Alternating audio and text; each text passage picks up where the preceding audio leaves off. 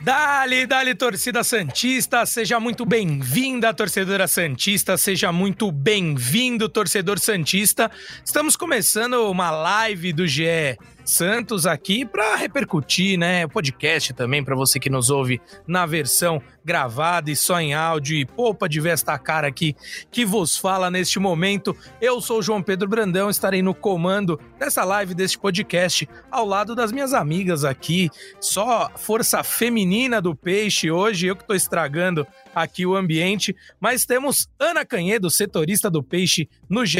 Globo e Isabel Nascimento, a maior e melhor youtuber santista de todos os tempos, que também é nossa voz da torcida aqui no GE. Meninas, sejam muito bem-vindas. É, vamos falar um pouco aí dessa estreia do Santos. É, ao meu ver, assim, já para dar o início a esse nosso bate-papo, algo completamente diferente do que foi o Santos, seja no nome dos atletas que foram escalados no time titular, seja na forma de jogar. Realmente.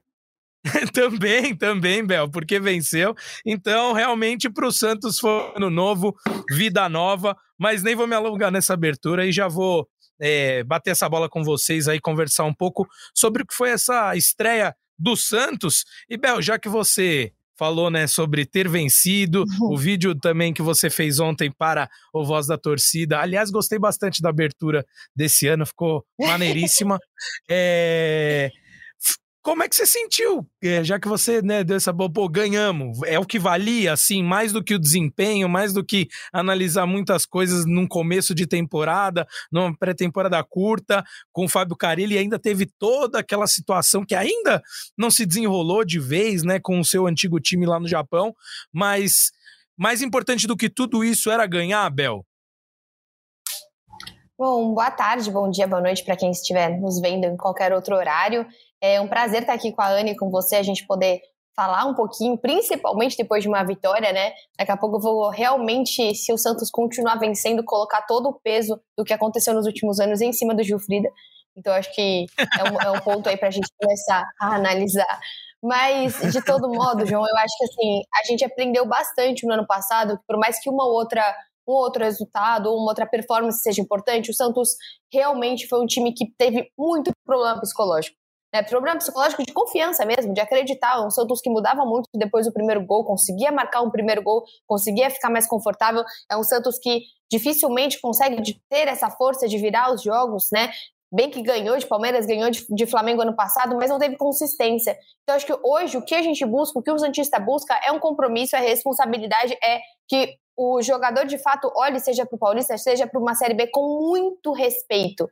Porque eu vejo que muitas vezes o Santos precisava, não vou esquecer daquele empate contra o Cuiabá dentro de casa, precisava de jogos simples. O próprio último jogo é, era simplesmente ganhar contra o Fortaleza dentro de casa. Então, sim, eu acho que hoje é um time que é, não só ganhou, como eu acho que mostrou uma certa é, uma certa solidez ali nesse jogo, não foi um gol que saiu do nada, foi um jogo bom até de ser assistido. O Botafogo também não fez uma partida ruim, é, mas é um Santos que mostrou algo um pouco mais consolidado.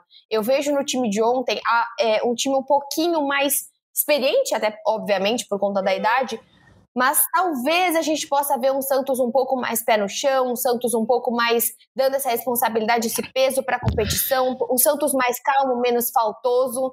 Então, de fato, João, um time que aconteceu o que aconteceu ano passado, a vitória acaba sendo muito mais importante do que se ontem tivesse feito um desempenho espetacular e ainda não tivesse ganho, porque como vimos nos últimos três anos, é um Santos que não é consistente.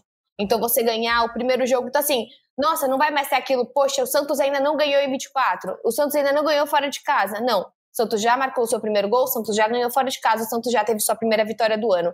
E a gente sabe que esses pequenos alívios são extremamente importantes aí para um time que vem constantemente com problema de confiança. Com certeza, falou tudo, Bel. É, assino embaixo do que você falou e quando te perguntei, pensava muito nisso, né? É uma situação completamente nova para o Santos, que nunca é, havia sido rebaixado no Campeonato Brasileiro. Então, se fosse mais, mesmo o Santos tendo feito campanhas ruins nos últimos campeonatos paulistas, começava Se ganhasse, se perdesse, não ia importar. O importante seria classificar, coisa que as últimas equipes do Santos não conseguiram, né? Mas esse ano, ao meu ver, mais do que nunca, precisava de uma vitória para afastar exatamente isso que você falou, Bel. Chegar na segunda rodada, ah, o Santos já não ganha tantas rodadas, por mais que seja a segunda ou a terceira. E o Santos conseguiu isso. Ganhou, é, teve bons momentos, teve momentos de sufoco, mas é, conseguiu os três pontos que eram é, importantíssimos, né? Nessa nova vida do Santos em 2024. Aninha, passo para você para comentar um pouco sobre isso que eu e a Bel falamos, né? A importância da vitória. E também queria que você falasse um pouco se, ao seu ver ali, você que fez uma análise muito bacana e muito aprofundada do que foi esse jogo, se já tinha, né, algum dedo do Fábio Carilli nesse no sistema, no, na forma de jogar, mas mais do que isso, o Botafogo é um adversário que o Santos vai encarar no Campeonato Brasileiro deste ano. E o Botafogo ficou ali no meio de tabela, é bem verdade, na 12 posição da Série B no ano passado. Mas você sente que foi um teste já para o que o Santos vai encarar na Série B ou ainda acha muito cedo? Seja bem-vinda, minha amiga. Obrigada, é um prazer estar aqui mais uma vez no Pod Peixe. Eu lamento, mas eu vou chamar sempre as lives e podcasts do Santos de Pod Peixe, porque é bom demais. prazer falar com você, JP, com a Bel. É, eu acho e eu vejo assim é, um Santos mais cascudo, mais experiente e vejo isso em várias frentes, não só no time. A gente fala de um presidente experiente, a gente fala de um treinador experiente, a gente fala de um elenco que é composto por muitos jogadores acima dos 30 anos, jogadores rodados, jogadores cascudos, que foram escolhidos aí a dedo é, pela diretoria, mas também pelo próprio Fábio Carilli. Ontem a gente viu no time titular vários jogadores foram pedidos para ele, por ele, né? É, o Gil, o João Schmidt, o próprio Juliano, enfim, é, são jogadores que o Carilli gosta, que o Carilli confia, que o Carilli entende que vão ser úteis. E com isso eu vejo um Santos mais cascudo, mais resiliente. O próprio Carilli falou sobre isso. Falou: olha, a gente teve paciência e principalmente a gente teve é, resiliência para suportar a pressão que o Botafogo nos impôs. O pessoal que estava lá me passou que, por exemplo, no primeiro tempo, e deu para ver um pouco na transmissão, né? Eu fiz esse jogo de casa, eu não estava no Santa Cruz, mas deu para ver na transmissão que no primeiro tempo o gramado estava muito seco, algo que dificulta também o jogo. Ali o Pedrinho teve uma chance no primeiro tempo que ele vai dominar a bola, a bola dá uma quicada meio estranha para finalizar. E, enfim, é, acho que o gramado também é, não estava é, excepcional, principalmente no primeiro tempo, quando estava muito seco. O Botafogo conseguiu, é, em certos momentos do jogo, impor uma certa pressão, dar uma encurralada no Santos no campo de defesa. Aí no, na segunda etapa o Santos acabou melhorando. Então é, eu não tenho dúvidas de que foi um teste, não tenho dúvidas de que essas dificuldades com gramado e outras coisas o Santos vai encontrar na Série B. Então, é, não vai ser só esse o teste né, do Santos no Paulista para a Série B. Outros times é, de São Paulo vão disputar o Paulista e também a segunda divisão. Então, acho que é, esse estadual acaba sendo um excelente laboratório para o Santos, que tem um grande objetivo que é conseguiu acesso à Série A, mas é um Santos que não pode deixar o Campeonato Paulista de lado, e pelo que eu venho escutando de pessoas, tanto da diretoria quanto comissão, é, e até mesmo as entrevistas do próprio elenco, não vai deixar esse Campeonato Paulista de lado. São dois torneios que o Santos tem para disputar em 2024 e tem que brigar para chegar e chegar bem nos dois. Então, acho que é, é, não teria jeito melhor de começar o ano do que com uma vitória. Claro, até brinquei com a Bel aqui antes do, do começo do podcast. Foi com uma emoção, né? Aquela pressão que o Santos tomou no fim um pouco desnecessária, mas ok, suportou, saiu de campo vitorioso, um golaço do Otero, mas mais do que o gol do Otero, que vai desfalcar o Santos aí alguns jogos, depois a gente fala sobre isso, mais do que o golaço do Otero, eu fico com a assistência do Juliano, que vai ser um cara muito importante para esse time e fez exatamente o que se espera dele nesse primeiro jogo, deixou os atacantes por mais de uma vez na cara do gol, então é, acho que, que vai ser um jogador importantíssimo aí nessa caminhada do Santos que, que só está começando, JP. Muito bem. Bom, meninas, é, como tiveram muitas estreias ontem, acho que passar uma por uma a fundo, a gente precisaria de umas três edições desse podcast, mas a gente consegue ir pelos setores ali, falar. É, acho que pelo, pelo, dividir pelos setores é uma boa forma da gente analisar tudo o que aconteceu nesse novo Santos. E até para manter né, uma, alguma uma coesão ali, enfim, começar lá da zaga e terminar no ataque. Vou falar um pouco sobre Aderlan, sobre Gil, é, sobre o sistema defensivo do Santos como um todo. Acho que se a gente dividir assim, fica mais fácil. E o Gil, né, Aninha, como você bem destacou, foi um pedido, né, do treinador Fábio Carilli. É um jogador da confiança dele, com o qual ele já havia trabalhado anteriormente.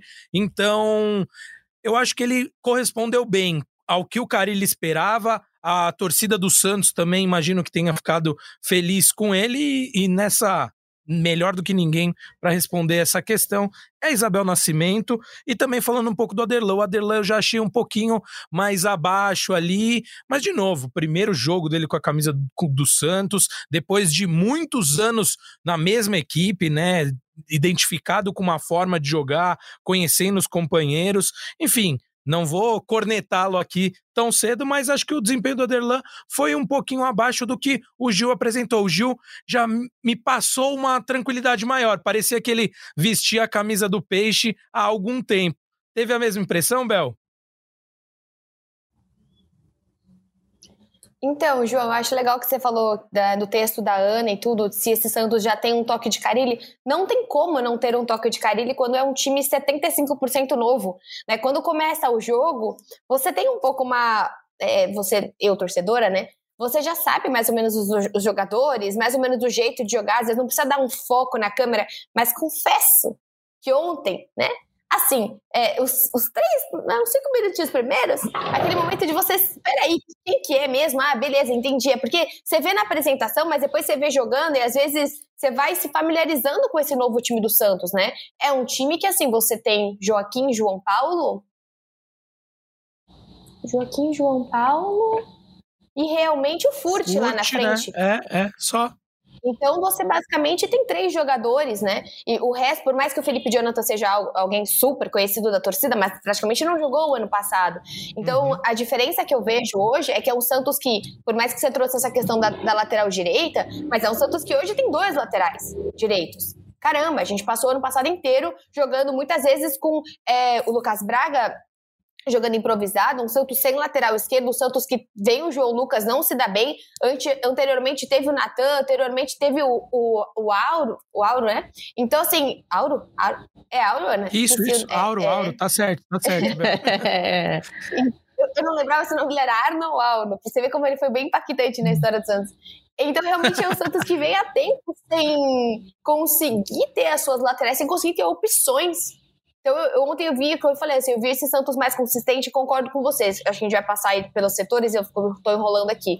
Mas falando da zaga, eu vi sim como o Joaquim e como o Gil podem ser bem complementares. É um Santos que ontem foi uhum. bem imponente na, pelo alto, que era uma grande dificuldade do Santos. Como o Gil ainda tem uma questão, é um jogador mais lento e pela idade, pela até a, a, forma de jogo dele, mas que você vê como o Joaquim e Gil, e ainda você tem o, o João Basso no banco, como isso pode realmente ser uma zaga. E o Messias também, né? Poxa, acho que hoje o Santos tem quatro jogadores, ainda com o Jair podendo chegar, que eu quero só que o Jair chegue quando der, no momento dele, sem, meu Deus, igual foi com o Kevson ano passado, não tem que colocar, pega o moleque, não.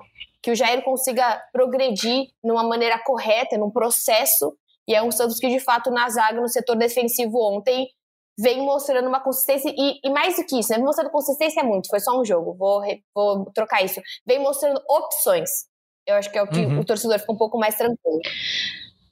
Cara, e... eu, eu vejo que a Bel, ela, ela sofreu um pouco ano passado, né? E eu fico pensando que o ano do Santos foi. Não tô, não tô, não tô tirando sal, sério, eu tô falando sério.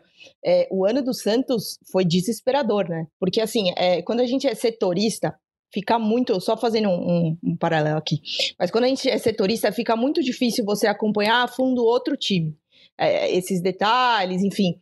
Então eu vejo as pessoas falando do que foi o ano passado, principalmente do Santos, e é assustador, assim, a, a coisa tá minimamente se organizando esse ano, é um início de trabalho até da gestão, e, e, você já vê uma diferença, assim, gritante pelos relatos das pessoas, e ver a Bel falando é, é prova disso. Mas, é, sem me alongar, voltando para o jogo, é, ela falou muito sobre Gil e Joaquim, acho que é, complementaria só que são duas opções que são muito boas também no jogo aéreo ofensivo, né?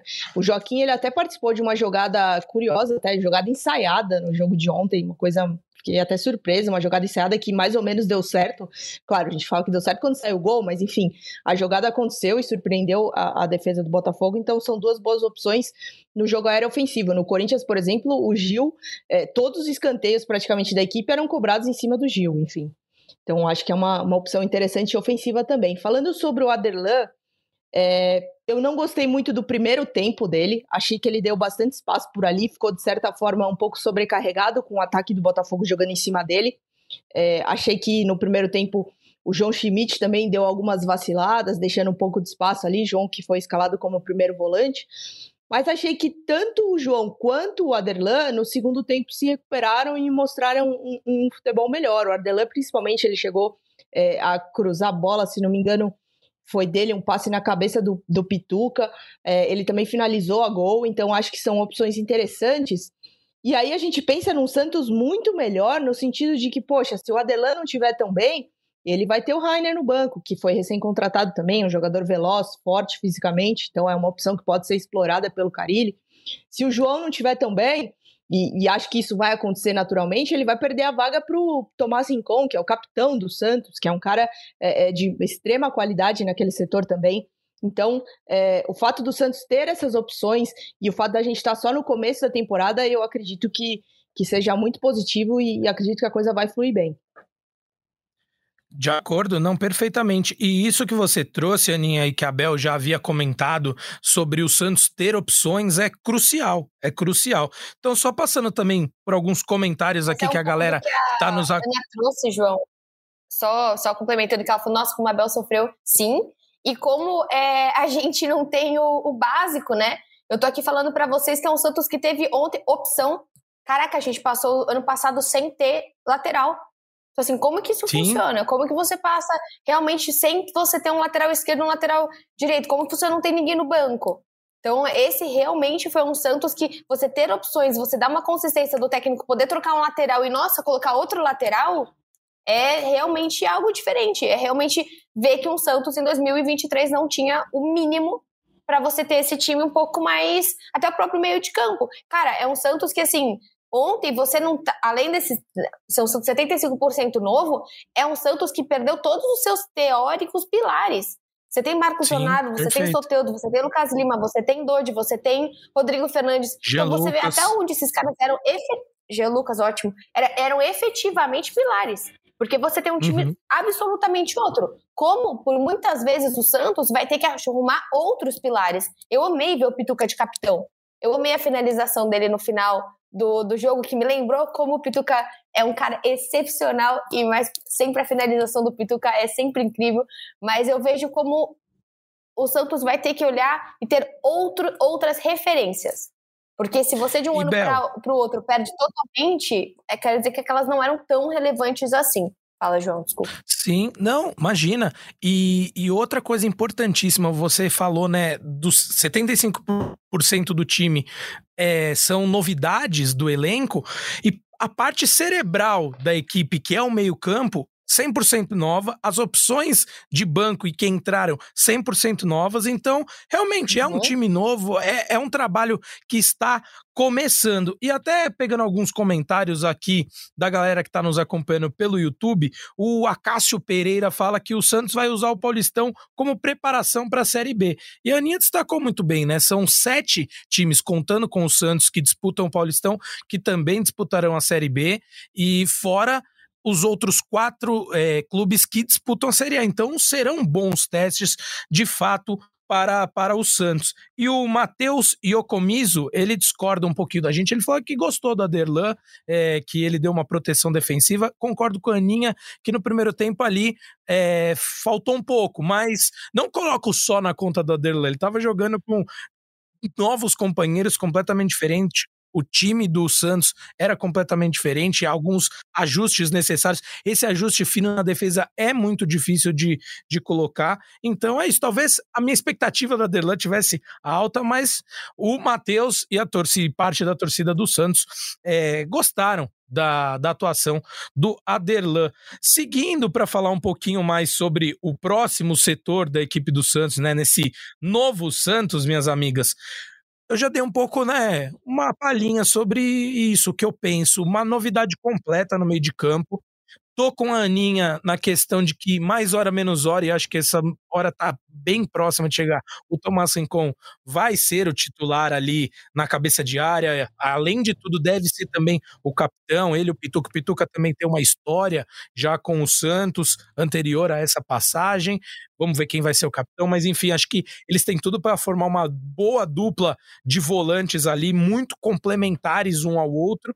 E o Juliano tem de ser é, esse cara cerebral da, do meio de campo do Santos. Eu acho que vai, vai ser ótimo o Juliano ter mais essa liberdade. E aí eu passo para você, Ana, porque a gente conversava um pouquinho isso em off, né?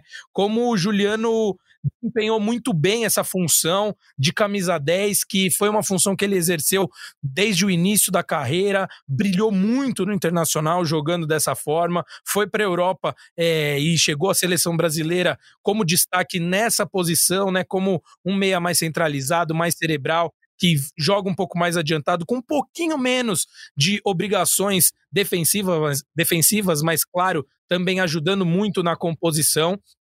Isso é uma característica muito presente dos times do Fábio Carilli, né? A compactação, a força de marcação.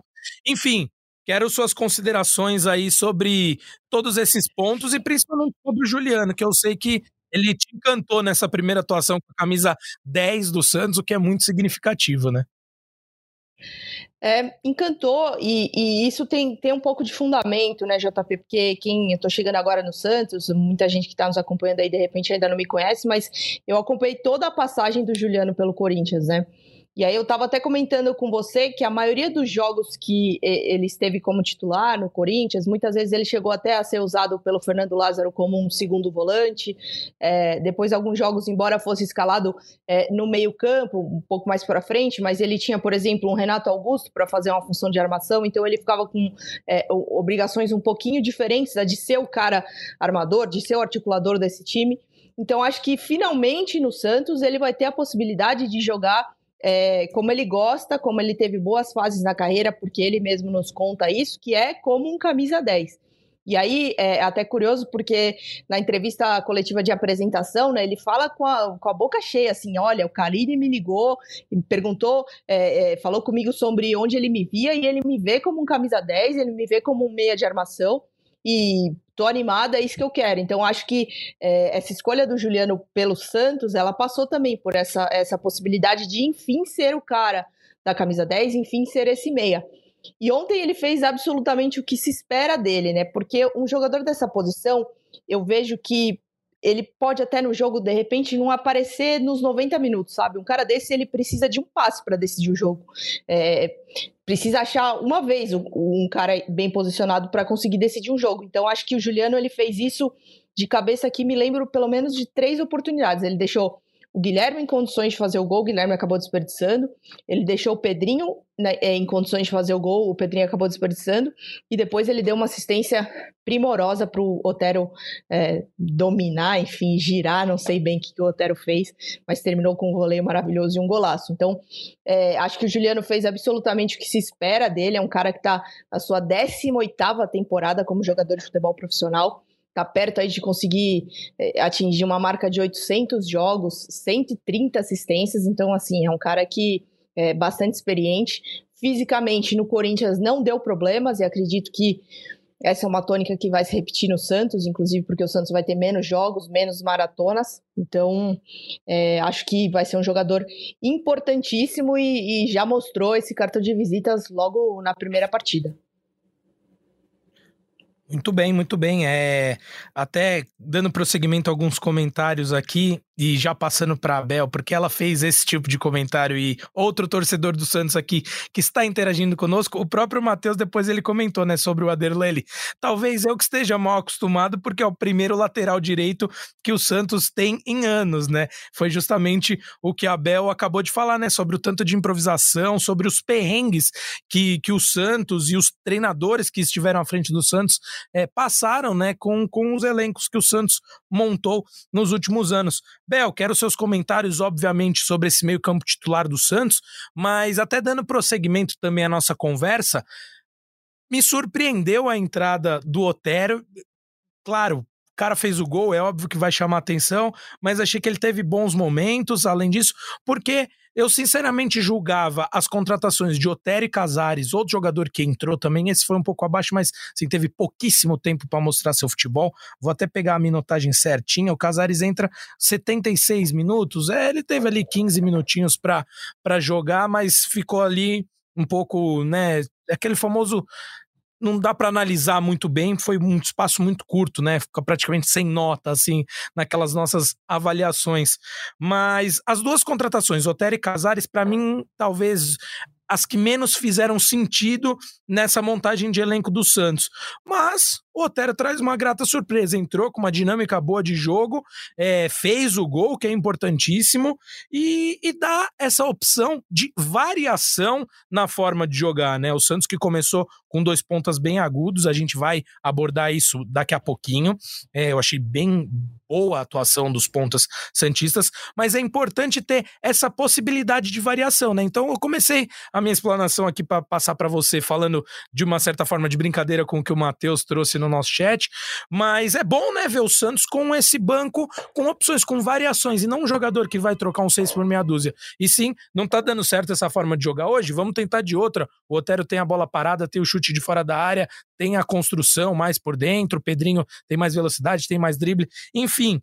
É, como é que o Santista está se sentindo em relação a essas opções? E, claro, seu parecer sobre tudo que você viu nesse meio-campo. Quero saber se o Juliano te encantou também, como encantou a nós aqui, a minha e a Ana.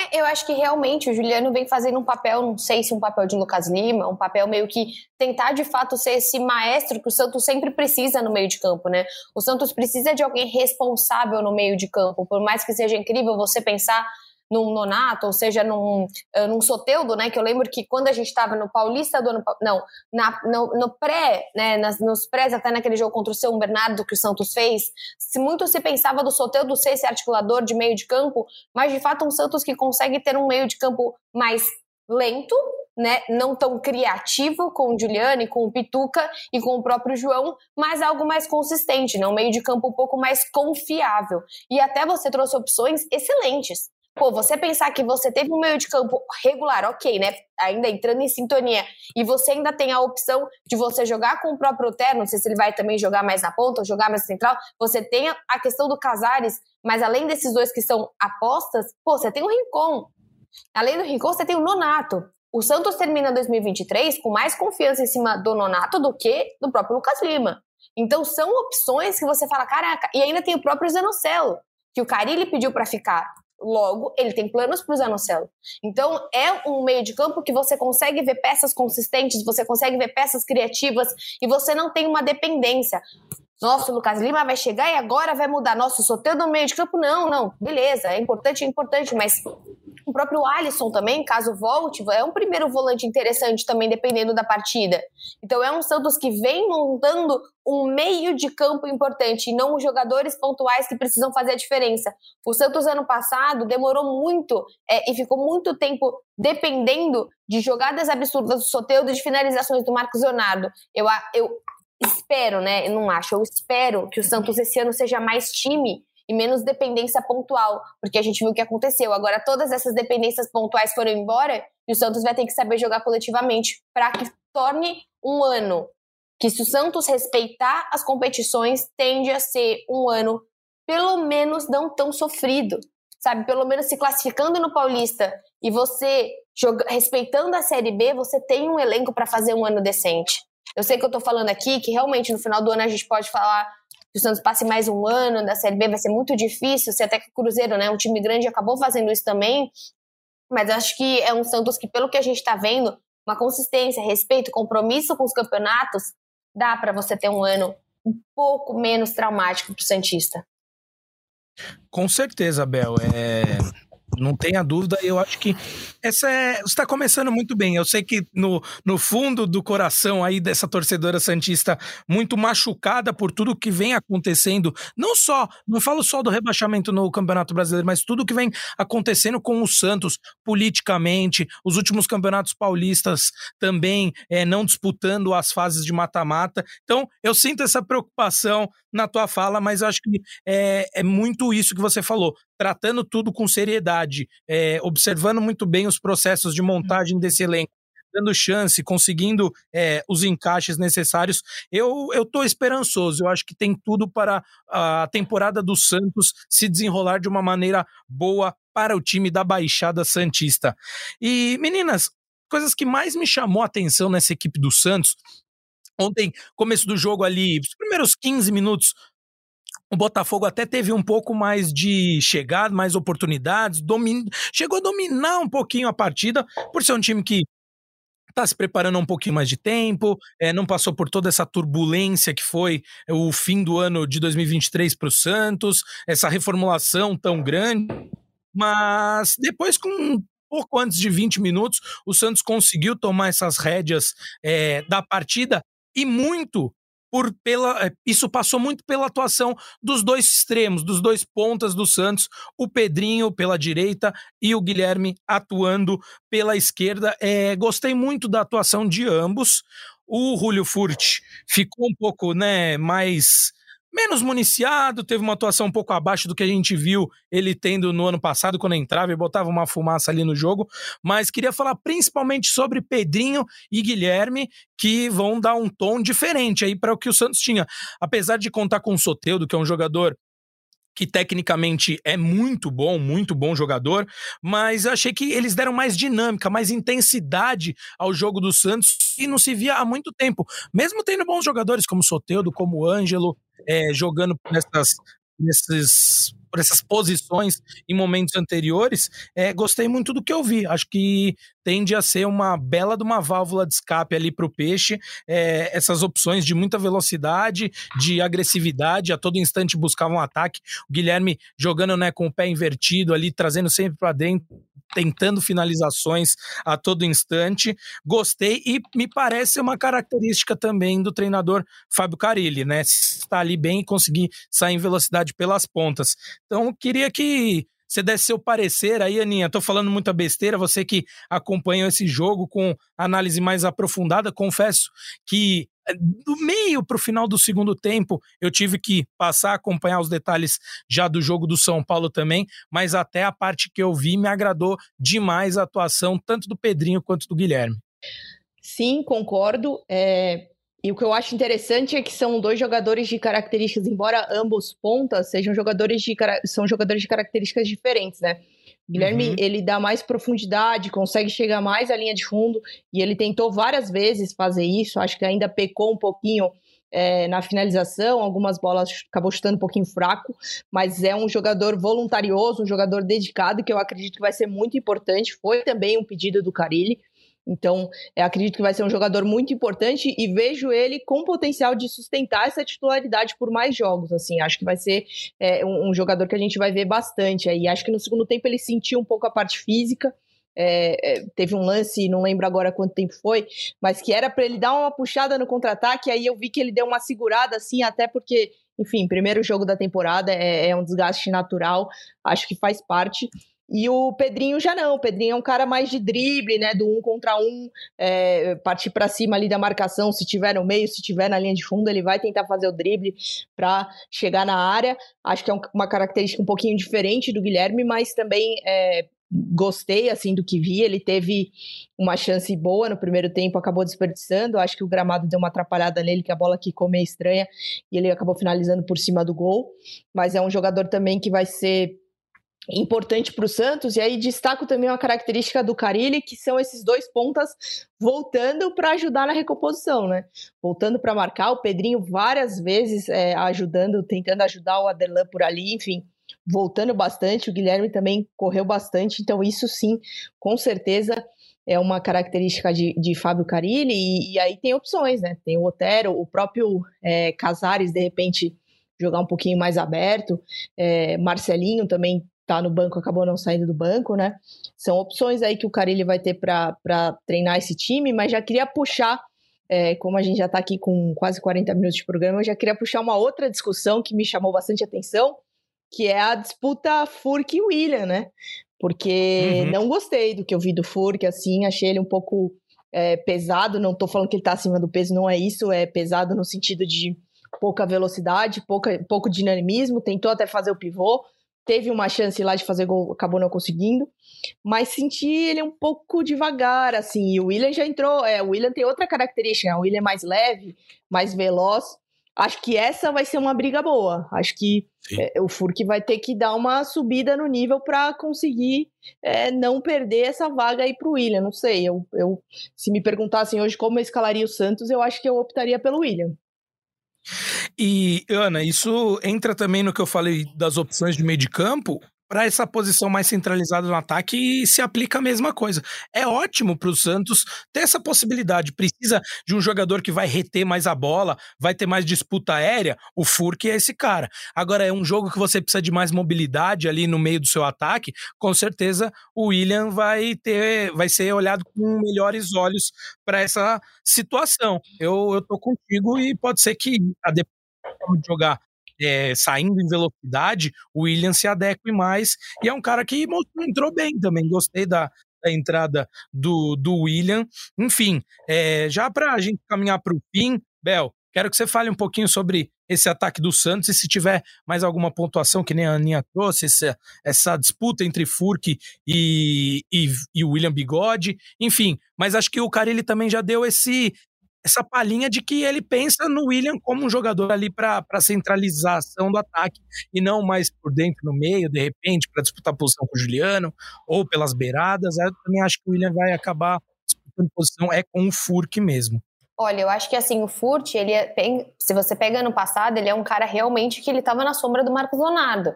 Então, assim, por mais que ele tenha feito bons jogos, ele fez aquele gol contra o Grêmio, várias outras partidas que dentro dos pouquíssimos pontos que o Santos fez, muitos vêm de gols no fim da partida com o Furt, ele passa de ser um cara que realmente entrava com 35, 40 minutos e vem para ser um cara que precisa mostrar consistência em 90 minutos. É o que a Ana trouxe. Ah, vem uma sombra chamada William God de um cara que, meu, já conhece muito mais o Campeonato Brasileiro, o próprio Campeonato Paulista conhece muito bem o Santos, mesmo estando por muito tempo no rival, que eu acho é o que a gente está falando. É excelente. O Furt ele veio quando? Em junho? Quanto tempo que o Santos ficou só com o Marcos Leonardo? Ah, mas teve o Juan. Ah, mas teve o Bruno Mezenga. Então, assim, é um Santos que por muitas vezes não teve realmente dois centroavantes, e agora tem. E são dois caras que não querem terminar a carreira dele. Acho que ninguém quer ele ficar no banco e simplesmente não jogar bola. Então, é, é vai muito do Carilho entender esse adversário, entender quem vai ser o titular. E a gente também não sabe se no próximo jogo entrar com o William ou entrar com com o Guilherme, entrar com outro jogador, o próprio Otero, se o Otero for jogar de ponta e não jogar, e, e, não sei como que ele vai fazer esse ataque. Então, vejo que hoje é um Santos com um pouquinho mais de opção. Talvez não tantas opções de ponta, porque hoje você basicamente tem o Pedrinho, tem o Guilherme, tem o Patati, e né, não sei exatamente se vai jogar com o Otero ou não, mas não vejo um Santos com tantas opções um time que normalmente tinha mais opções de ponta, mas vejo o Santos com mais opções, como a gente já falou, de zaga, de laterais, de meio de campo, e pode ser que funcione melhor. Então, achei a partida não excelente, até porque a gente está falando de um jogo, de um time com 70%, 80% modificado, mas de algo interessante, porque pelo menos, como já falamos das outras posições, tem opção. Com certeza. O, o JP, e... é só hum. não, só puxando que, desculpa te interromper, mas só puxando que a Bel Imagina. falou do Otero, né? E aí, e aí é, é até bom a gente falar sobre isso, porque o Otero vai ser uma opção a menos já no próximo jogo, né? Ontem ele fez o gol, recebeu lá o prêmio é, de craque do jogo, enfim. E aí ele contou que ele vai ser pai do Bless e da Luna, um, um, casal de gêmeos, e eles vão nascer no próximo dia 22, amanhã, também conhecido como amanhã. Estamos gravando hoje, dia 21, domingo. Então, nessa segunda-feira, ele já viajou para Miami, nos Estados Unidos, e não tem prazo para retornar ao Santos. Então, assim, não vai pegar a preparação para o jogo de quinta-feira contra a Ponte Preta. E aí, depois, no dia 28, Abel, que queria paz, sossego e vida tranquila, vai ter um clássico contra o Palmeiras no Allianz Parque no dia 28. Então, assim, ah, são dois jogos que eu vejo a presença do Otero difícil. Porque assim, eu não lembro se paulistas, parece que todo paulista o Santos joga fora de casa contra o Palmeiras, cara. Eu vou, eu vou, eu vou, não vou precisar fazer essa, essa análise. Mas é porque, cara, parece que sempre é fora de casa contra o Palmeiras no Paulista. Sempre, sempre. O Santos sempre joga dentro de casa contra o Corinthians e fora de casa contra o Palmeiras. Então eu tô reivindicando aí, por favor, a, a Federação Paulista para que dê uma, uma mudada nisso. Mas, nossa, é trevas, assim, porque já enfrentar o Palmeiras é realmente. Eu confesso que eu comprei o ingresso para ir agora na quinta-feira contra a Ponte. E vai ser difícil, porque toda partida que o Santos jogar vai ter a questão de ser um paulista aí manchado, né? Pela Série B. Então, assim, o torcedor também vai ter que ter muita paciência, porque, de fato, os clássicos, pelo menos os clássicos são torcida única, e fiquei feliz que também contra a Ponte, que eu fico ali no 17, a Ana sabe bem, o 17 você tá ali embaixo da imprensa e do lado da torcida adversária. Mas aí quando eu vi que a torcida única, eu falei, bom, um estresse a menos na minha vida. Então, realmente, Ana, assim, é pouco tempo que a gente consegue. Espero que o Otero né, fique bem, dê tudo certo com os pequenininhos dele. Mas olha, o Otero, não sei onde ele vai ter mais trabalho, viu? Se vai ser dentro ou fora de campo esse ano. A Ana sabe Muito, bem. Muito bem, Bel. Olha, vai o... ser fora, cara. Pode ficar tranquila que vai ser fora. o Vicente né? Fonseca. O Vicente Fonseca nos lembra ainda que para essa disputa do ataque tem o Morelos, né? Ele fala: não se esqueçam do Morelos. Muita gente aqui, o Matheus é, o Morelos Beletato pedindo Morelos como titular. Campeonato Paulista, hein? Uhum. Bom, não, então eu ia te perguntar Ele... exatamente isso, Aninha. Eu, eu tinha essa impressão, pelo que eu lembro das últimas matérias que vocês fizeram, e queria essa confirmação, então deixo, aproveito para deixar isso para você comentar aí. Morelos, tem mais alguém ainda que não está inscrito? É, enfim, que vai ser aproveitado, porque ontem isso foi até pauta é, no São Paulo, né? Porque alguns jogadores não foram inscritos e foram, foi, foi questionado. Até nosso companheiro aqui, Bruno Gilfrida, que Abel comentou no início desta live, perguntou para o técnico Thiago Carpini se, se os jogadores seriam aproveitados. Ele falou que não, o Paulista dá um tempo maior aí, até fevereiro, é, para inscrição desse, de todos os jogadores. Então, o São Paulo não precisaria ter urgência. Acho que o Santos caminhou um pouco por essa linha também. Foi isso, Aninha? Exatamente. É, o, o, Paulista ele tem a lista A, né, que são os jogadores é, considerados os principais, assim, e a lista B, que são os garotos da base de até 21 anos. O Santos tem quatro só nessa lista B, e na lista A inscreveu 22 jogadores. É, Tá faltando ainda o Jorge, que teve uma lesão grave ano passado no joelho direito, ainda precisa se recondicionar fisicamente para suportar né, é, partidas oficiais, então não tem prazo de retorno nesse momento. O Nonato, ele está inscrito, mas está entregue à fisioterapia ainda, então a gente ainda não sabe se ele vai estar à disposição para o jogo de quinta, mas já está inscrito. E o Morelos estava pendente a assinatura de um novo contrato, né? Porque foi mais um a aceitar a redução salarial proposta pelo Marcelo Teixeira, ele aceitou, entraram em acordo, aí ele assinou um novo vínculo, e aí nos próximos dias deve ser inscrito sim pelo Santos no Paulista e, e, e aos poucos ser aproveitado pelo Fábio Carilli. É, o Santos tem até o dia 19 de fevereiro para inscrever, completar essa lista com 26 nomes, né, a lista A, e depois disso, só se passar de fase vai poder fazer alterações, mas não pode mais mexer. É, não pode mais incluir mais gente, né? Então, uhum. é, acho que o Santos está tranquilo quanto a isso. Viajou para Ribeirão Preto com 22 jogadores, agora vai ter é, a chegada, né? A presença de garotos que disputaram a copinha, né? O Miguelito, o Rian, o próprio goleiro Gustavo Jundi, o atacante Enzo Monteiro, são jogadores que vão ser integrados aí ao grupo do Carilli e, e, e aos poucos devem ser inscritos também pelo Santos. Muito bem, Aninha. Então, é 14 de fevereiro, é isso? 19? Agora me confundi. 19, 19, 19. 19. Então, que fique claro, até dia 19 de fevereiro, o Santos e todos os outros clubes que disputam esse Paulista podem inscrever jogadores nesta lista A, que é a lista de, de atletas principais. E, além de tudo, vale destacar que para o Paulistão tem essa lista B, que é dos jogadores que são das categorias de base e também podem disputar a competição. Minhas amigas, foi um prazer estar ao lado de vocês aqui para falar um pouco dessa estreia do Peixão.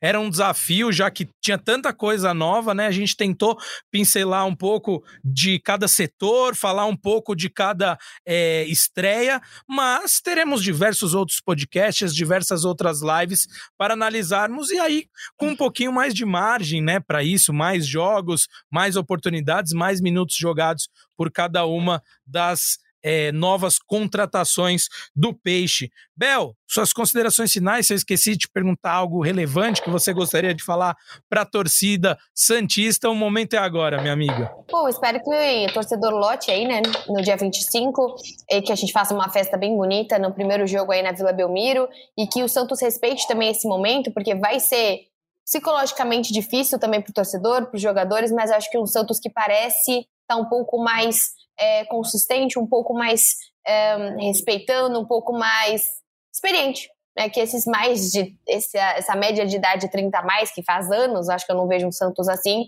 consiga também dar um pouquinho mais de calma para esse ano de 2024, porque, meu Deus, assim como Ana trouxe, eu mereço.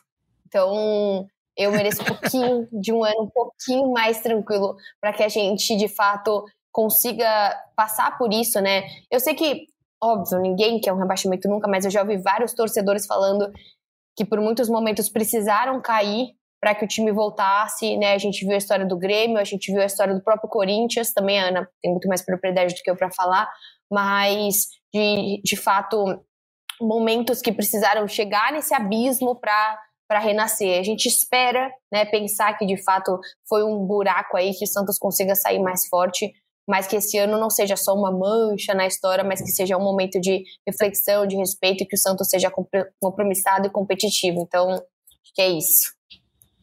Muito bem, não à toa você é a maior e melhor youtuber santista de todos os tempos, né, Bel? Falou acho que muito do que grande parte, a maioria da torcida santista deseja para esse ano de 2024.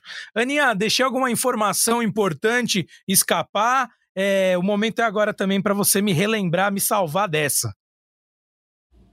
Não, não, tudo, tudo sob controle, né? Tem essa questão dos jogadores que acabaram não disputando, né? O Jair também está no trabalho de recondicionamento, também não está inscrito.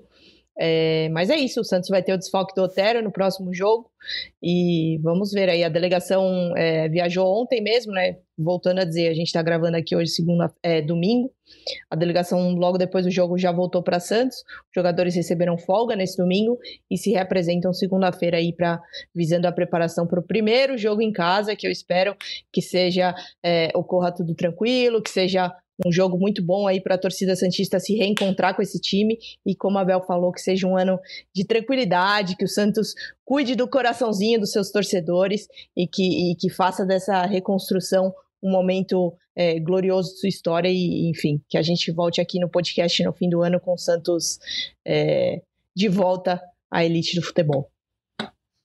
Muito bem, aproveito para mandar um abraço para todos e todas que nos acompanharam aqui: o Marco Celestrino, o Kellison, o Edson, o Vicente Fonseca, Levi Tito Soares, Matheus Beletato, Valdecir Alves, Vitor Hugo Santos, Igor Felipe, todo mundo aqui, o Cleverton falando que é muito fã da Bel e mandando um abraço para ela, é, o Antônio Souza, todo mundo aqui que acompanhou, que participou, que, que repercutiu. A cada assunto que a gente falava, eu vi a galera é, repercutindo junto, interagindo no chat. A gente agradece demais a sua participação aqui nesta live do Peixe e também para você que está nos ouvindo em formato de podcast, que está aí participando. Eu sei que às vezes a galera fala sozinha quando está ouvindo podcast, eu faço isso também. Então, sinta-se parte de tudo isso que está acontecendo. Se você está aqui no YouTube ainda, deixe se você gostou dessa live, se você está no formato de podcast, não esqueça de se inscrever no feed do GE, de assinar o feed a depender do seu tocador. E para todo mundo que está ouvindo, seja o formato que for, se você gostou, compartilhe esse conteúdo com seus amigos e amigas, que a gente fica muito agradecido. No mais, um abraço, um beijo no coração de todos e todas. Tchau, tchau.